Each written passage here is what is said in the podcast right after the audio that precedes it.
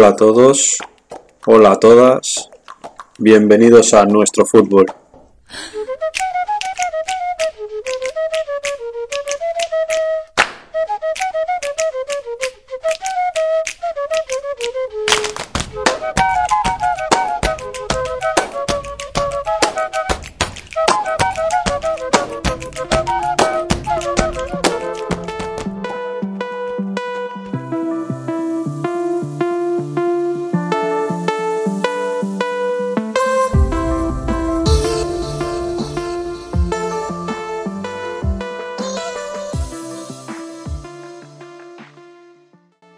No, no me he vuelto loco.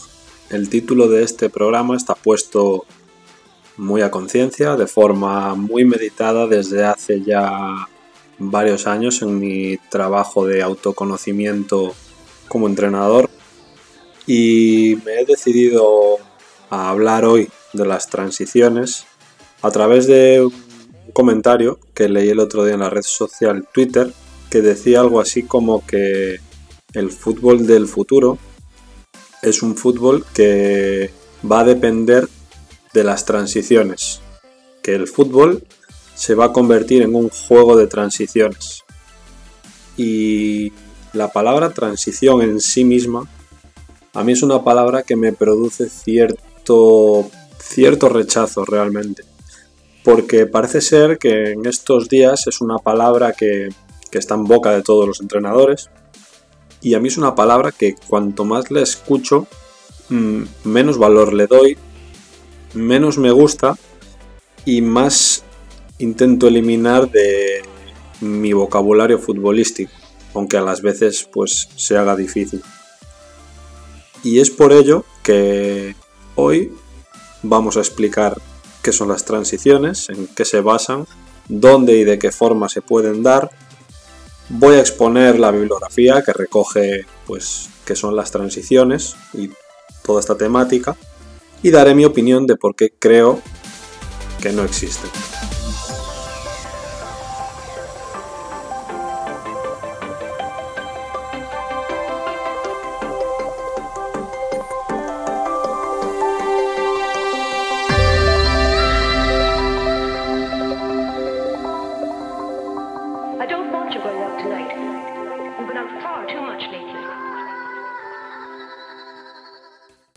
Para entrar en contexto, simplemente tenemos que ir al buscador Google, tipear transición en fútbol y nos da 25 millones de resultados en 0,35 segundos.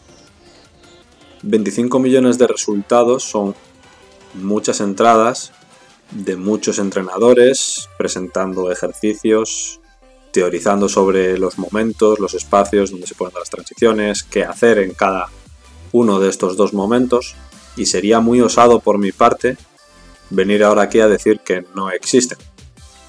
Y es aquí donde quiero hacer un pequeño parón antes de continuar con las explicaciones y decir que yo comprendo el concepto de transición a nivel ataque-defensa, a nivel defensa-ataque.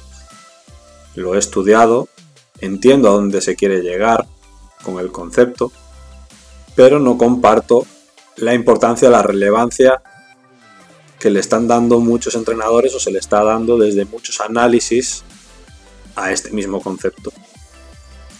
Dicho esto, y comenzando con una presentación general y bastante básica sobre las transiciones, comenzar diciendo que se consideran dos momentos de juego de los cuatro que hay. Momento ataque, momento pierdo el balón y tengo que pasar a defender, que sería la transición ataque-defensa momento defensa y momento recupero el balón y tengo que pasar a atacar, que sería la transición defensa-ataque. Estas transiciones se pueden dar a diferentes velocidades, desde transiciones lentas, transiciones a ritmo medio y transiciones consideradas rápidas. Se puede dar en diferentes espacios, dependiendo de cómo dividamos el campo a nuestro gusto y para nuestro modelo de juego. En mi caso, pues son cuatro espacios, zona de inicio, zona de creación, zona de progresión, zona de finalización. También en los pasillos, que pueden ser 3, 5, dependiendo un poco de donde nos guiemos o en lo que nos basemos. Y las transiciones, sean ataque-defensa, sean defensa-ataque, van a ser diferentes en cada una de estas zonas, en cada uno de estos pasillos. También van a depender mucho de nuestro modelo de juego, de nuestra idea de juego, de los jugadores que estén jugando el partido, del plan, del momento del partido, del resultado, de nuestro sistema de juego. En definitiva, van a ser diferentes según el contexto del momento en el que se dé la transición.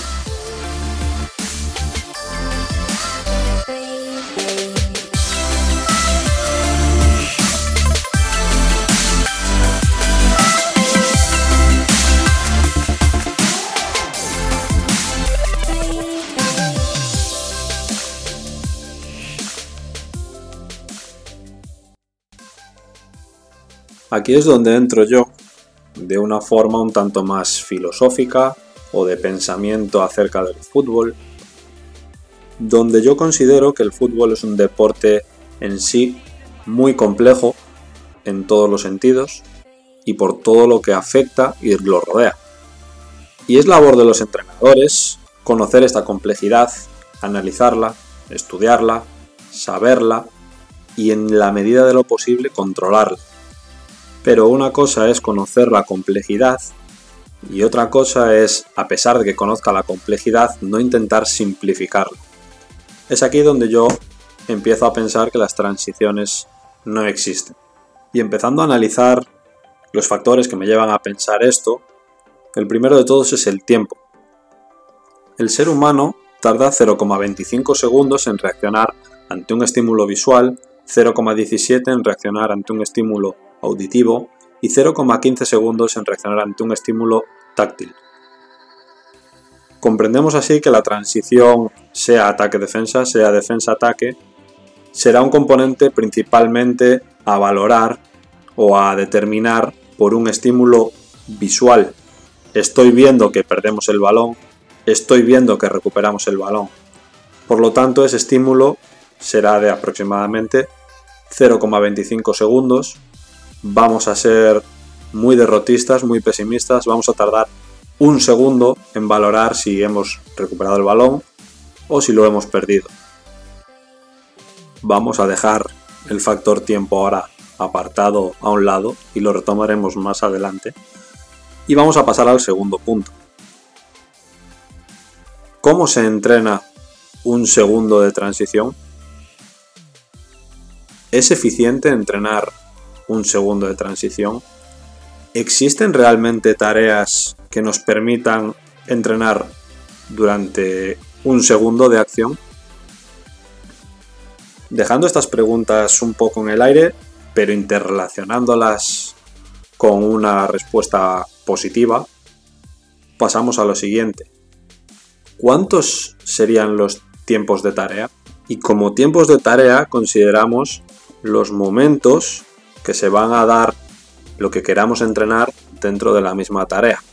Por ejemplo, jugamos una posesión con dos equipos, pero queremos que uno trabaje la transición ataque-defensa. Entonces ese equipo empezaría con el balón, pero el balón lo pierden rápidamente. Se da una vez y lo vuelven a recuperar. Así hasta cuánto tiempo. O una vez que lo hicieran, pararíamos la tarea. ¿Y si pierden el balón y no consiguen recuperarlo y a pesar de que les demos consignas de colocación, movimientos, etcétera para recuperarlo, siguen sin conseguirlo? ¿Diseñaríamos acaso una tarea en la que nuestro equipo protagonista empiece con el balón y en cuanto la pierdan se finalice la tarea y se vuelva a empezar?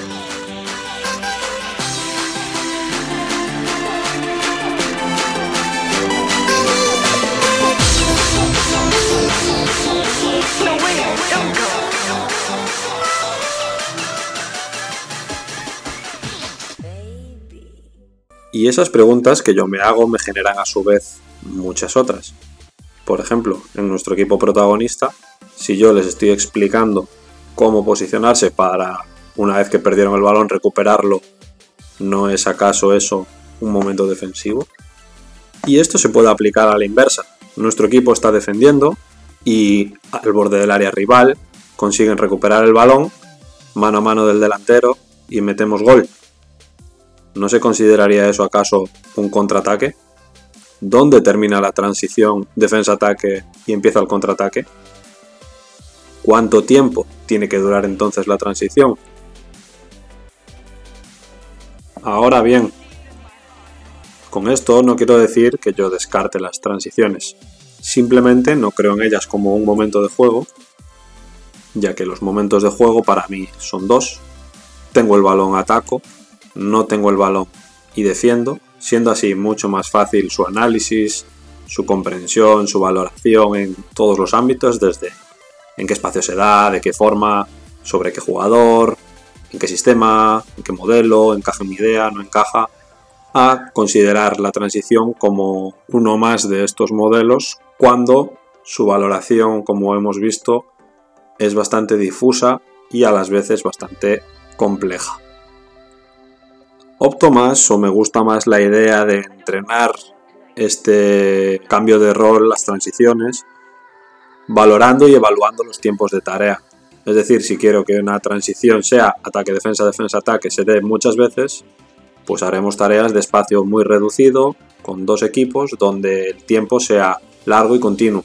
¿Para qué? Para que se den muchas pérdidas y recuperaciones de balón y así pues ese cambio de mentalidad se vea presente.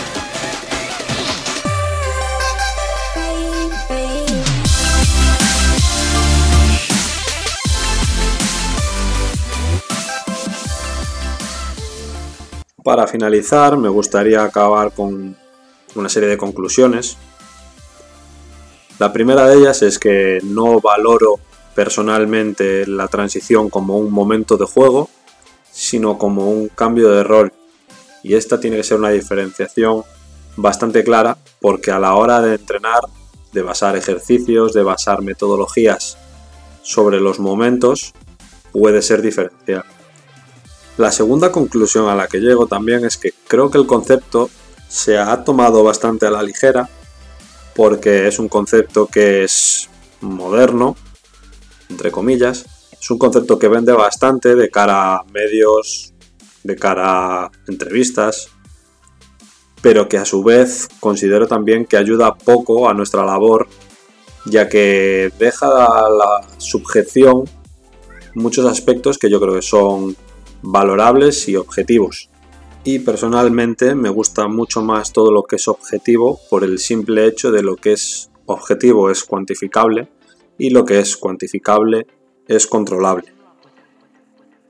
Como tercera conclusión, decir que obviamente esto es una opinión, os he presentado brevemente mis fundamentos en lo que me baso y ahora es labor de cada uno eh, valorar el juego y optimizar el rendimiento como quiera o como desee. Al igual que en el programa anterior, si el concepto nosotros lo tenemos claro, lo expresamos de forma clara y sobre todo el jugador lo entiende de forma concisa y precisa, el resto está bien. Concluimos pues diciendo las referencias bibliográficas empleadas que son Bayer, con su libro La enseñanza de los juegos deportivos colectivos. Y los libros que recomiendo encarecidamente también de Xavier Tamarit de, acerca de la periodización táctica, que son qué es la periodización táctica y periodización táctica versus periodización táctica. También finalizar con una de nuestras frases, esta vez de Johan Cruyff que dice jugar al fútbol es muy simple, pero jugar al fútbol de forma simple es lo más difícil que existe. Muchas gracias a todos por estar ahí, por formar parte del programa, por formar parte de nuestro fútbol. Un saludo y hasta la próxima.